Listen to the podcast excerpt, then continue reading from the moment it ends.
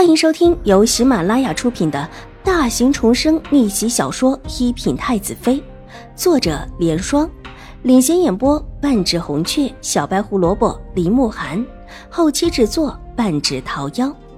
喜欢宫斗宅斗的你千万不要错过哟，赶紧订阅吧！第五百一十二集，皇后娘娘这么说了。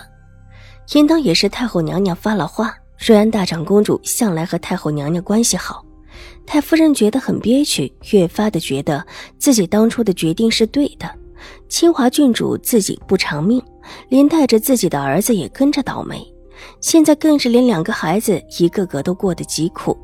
在太夫人的心里，已经把秦玉茹当成了自己的亲孙女。一会儿婉言收齐府的那个丫鬟为义女的时候。你替我送一对玉镯过去，就说是我的意思。至于玉茹那边，也送一对，挑我仓库里的那一对雪玉。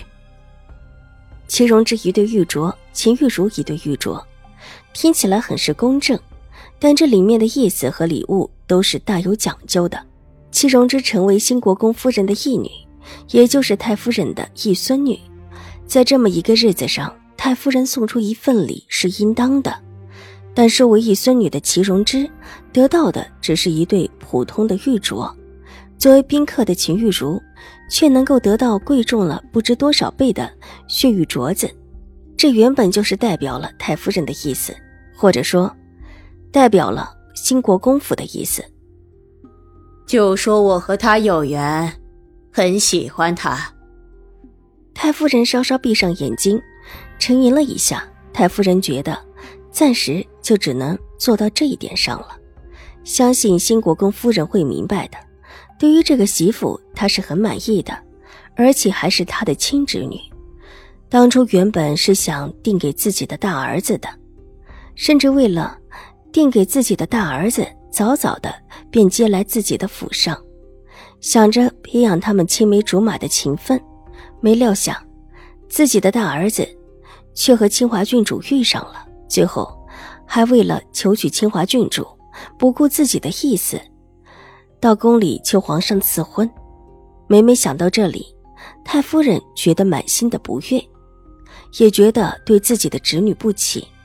幸好自己还有听话的二儿子，也幸好自己的侄女也还算听自己的话，听到皇上的旨意下来，在自己的屋子里哭了几天之后。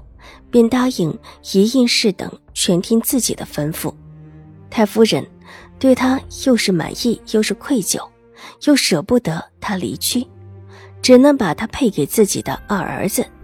在太夫人看起来，自己的儿子是无论如何也比不上他的大儿子的，不管是长相还是其他方面，都远远的比不上。无奈世事弄人。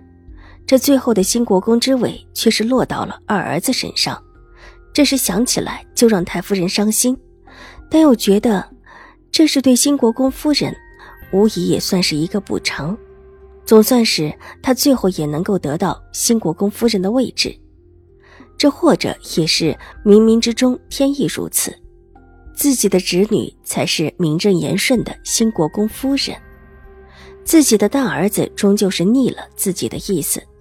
逆了天意，才会遭如此恶报。想到这里，太夫人双手合十，低低的念起了经文。哎，是，老奴一会儿就去。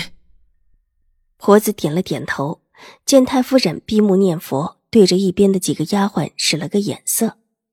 几个丫鬟俱凌厉的动作起来，取出一本经书，又取出一串佛珠，还有一个不大的木鱼。放置在太夫人的面前之后，几个丫鬟恭敬地退下。太夫人闭着眼睛，把佛珠戴到自己脖子上，熟练地拿起手边的木鱼，轻轻地敲了起来，嘴里默念着一段经文，有几处忘记了，才稍稍睁开眼睛，看了看自己面前的经书，然后再继续念下去。婆子也轻手轻脚地退出，对着侍立在门口的丫鬟低声道。太夫人在里面念经呢，不许任何人打扰。如太夫人有吩咐，立时进去伺候。我去外面给夫人送镯子。是，玉嬷嬷。玉嬷嬷又看了看身后的太夫人，见太夫人一脸庄重的坐在榻上，低低的念经，知道她一时半会儿不会停下来，才转身离开。秦婉如找了一路都没有找到秦玉茹，就返身回去。走半道上，看到许多小姐夫人都在往一个方向而去。听闻是新国公夫人认亲仪式开始了，就在那边的花厅，也就随着众人一起往前去。一路过去，路上的人越来越多，大家都知道了这个消息，都在往那个方向赶。秦婉如就混在人群里，跟着众人一起到了一个花厅处。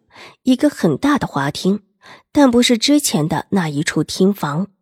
远远的看到祖母和水若兰都在上面，虽然不是主座，但离着主座也有一些近。